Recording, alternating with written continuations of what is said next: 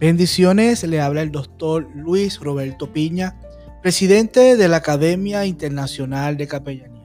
Y esto es Hablemos de Liderazgo, un tiempo de capacitación de la Escuela de Liderazgo de Alto Impacto.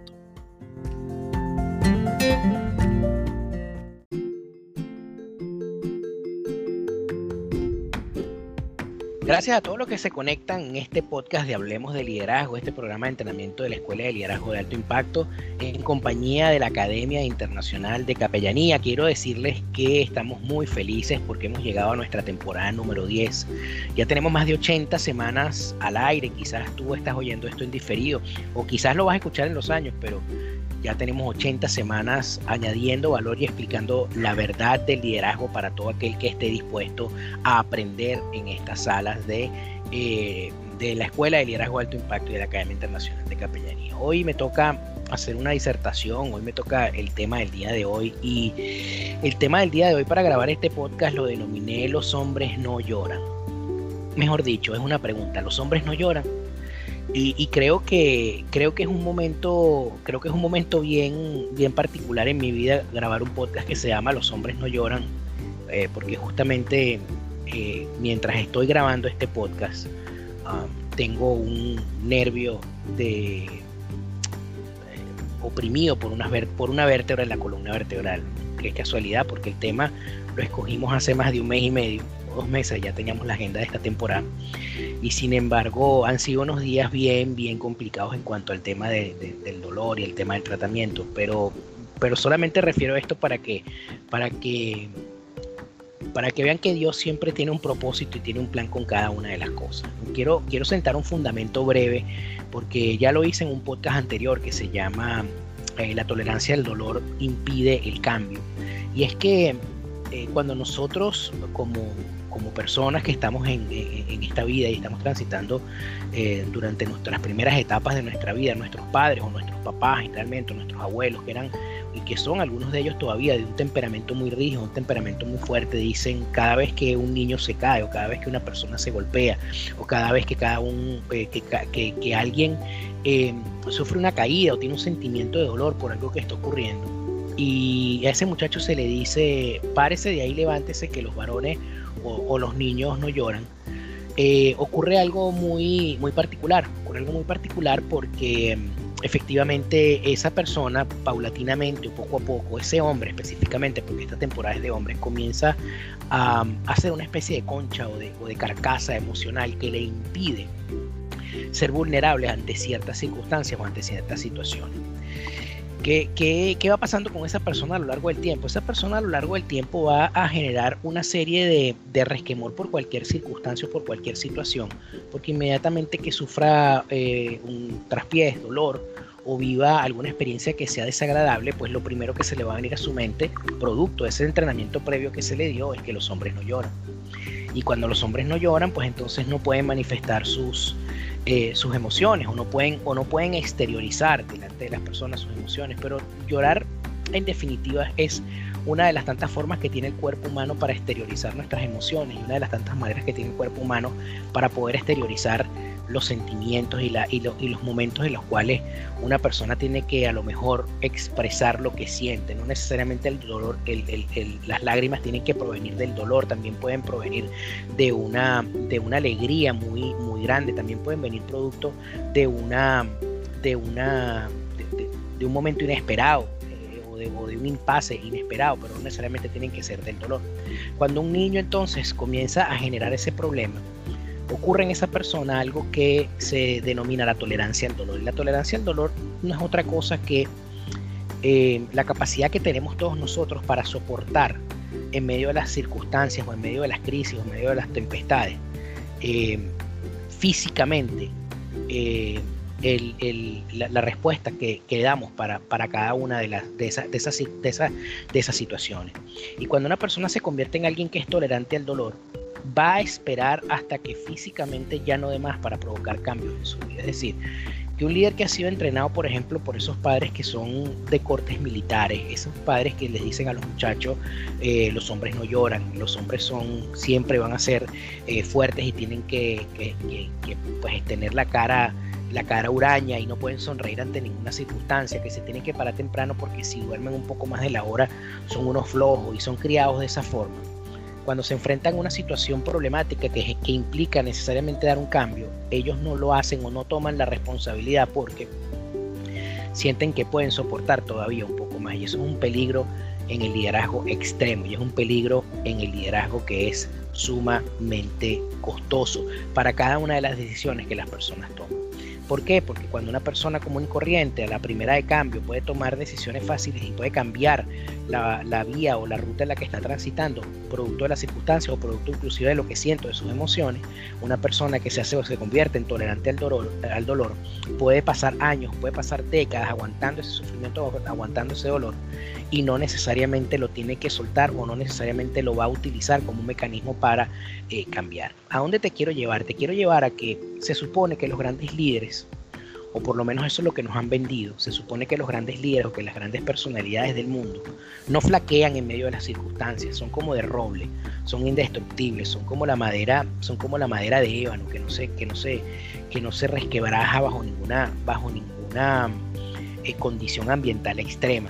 Se supone que los grandes líderes no tienen ningún tipo de temores, no tienen miedo. Se supone que las personas que ejercen el liderazgo, que se encuentran en posiciones de liderazgo, tienen una gallardía y un ímpetu extraordinario que no les permite flaquear o doblarse ante ninguna circunstancia, o por lo menos eso es lo que aparentan ser.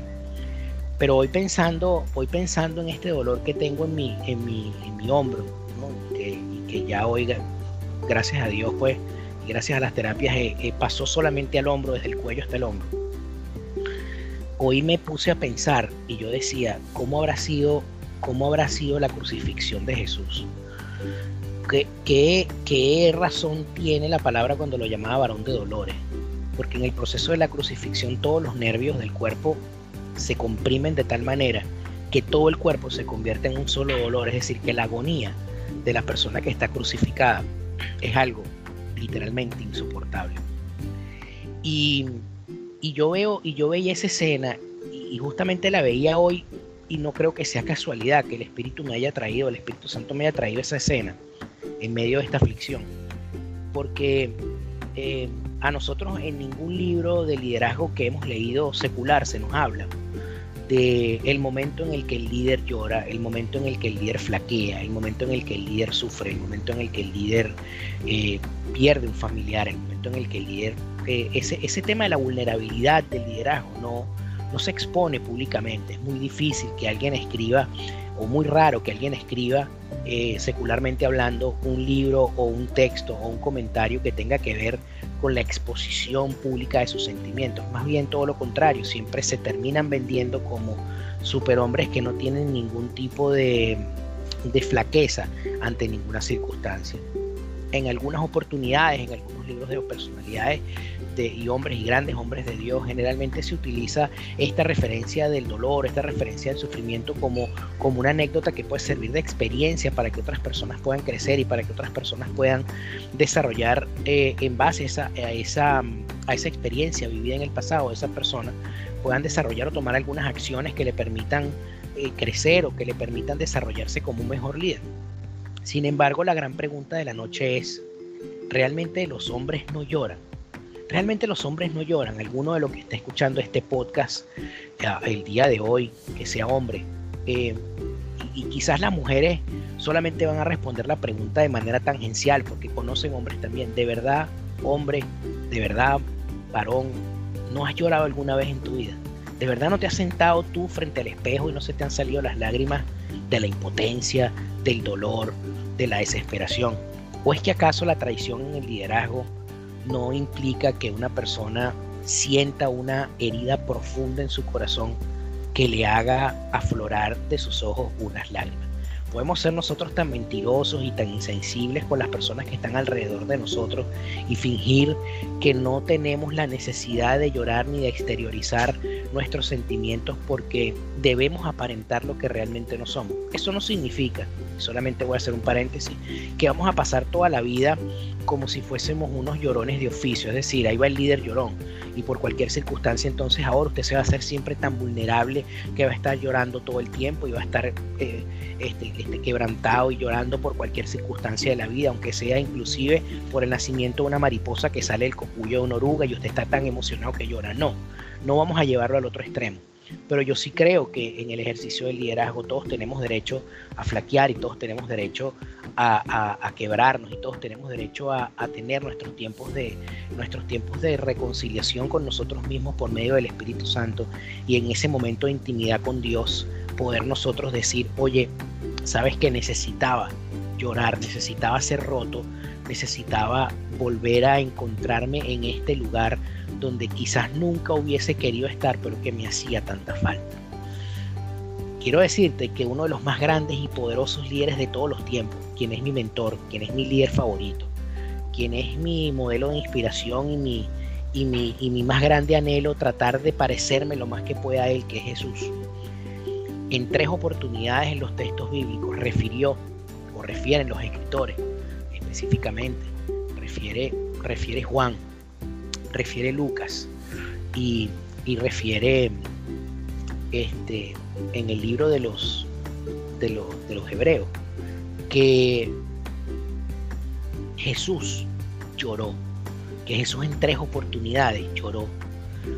Y cuando habla de que lloró, me imagino a Juan viendo la escena cuando cuando le habían dicho que Lázaro había muerto y él tuvo que esperar el tiempo riguroso para que Lázaro muriera y llegar después del tiempo de la resurrección esperada para él poderse mostrar a su familia y a la gente que estaba alrededor de Lázaro como realmente ellos no lo conocían, como un, como un Jesús que, que podía tener poder y autoridad sobre la muerte.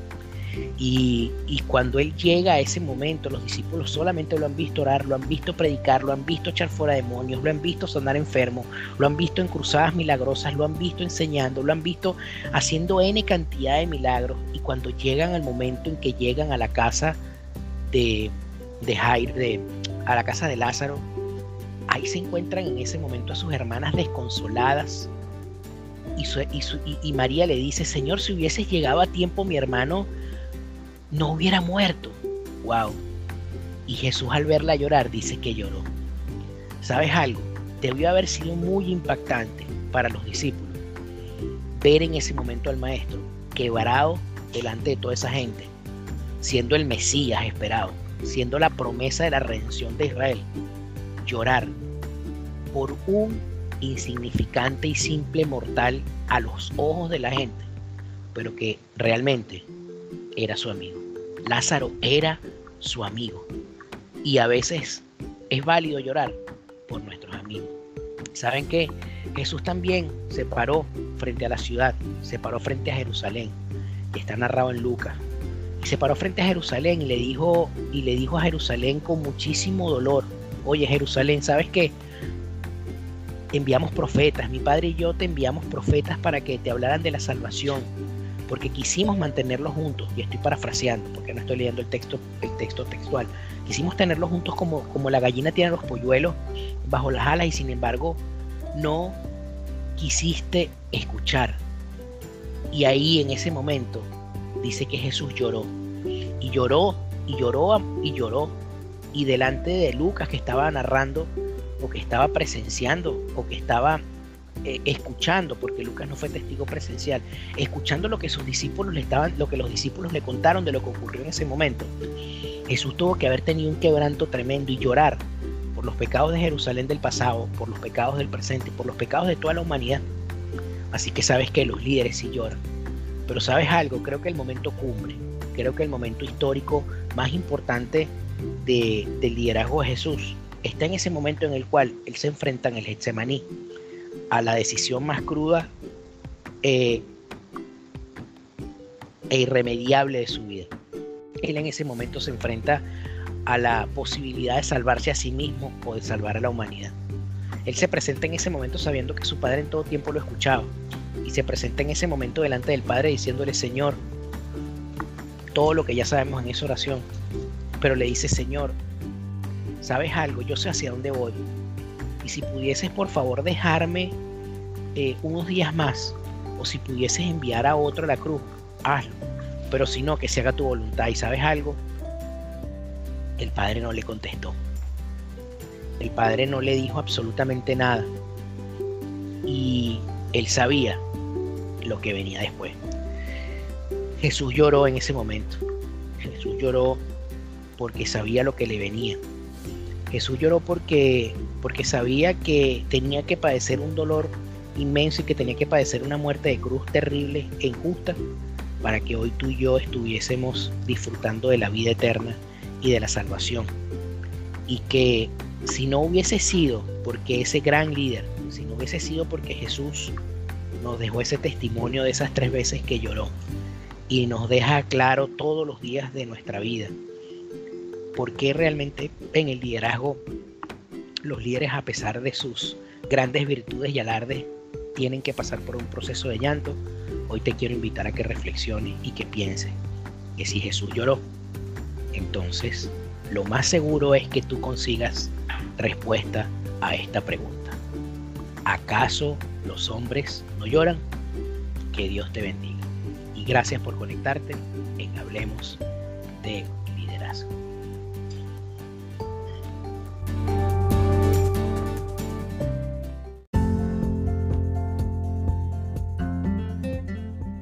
La Academia Internacional de Capellanía está comprometida en el desarrollo y la capacitación de líderes ministeriales para que puedan ser efectivos en la función que Dios ha puesto en sus manos. Así que mantente conectado a este tiempo de capacitación. Hablemos de liderazgo y conéctate a nuestras redes sociales. Bendiciones.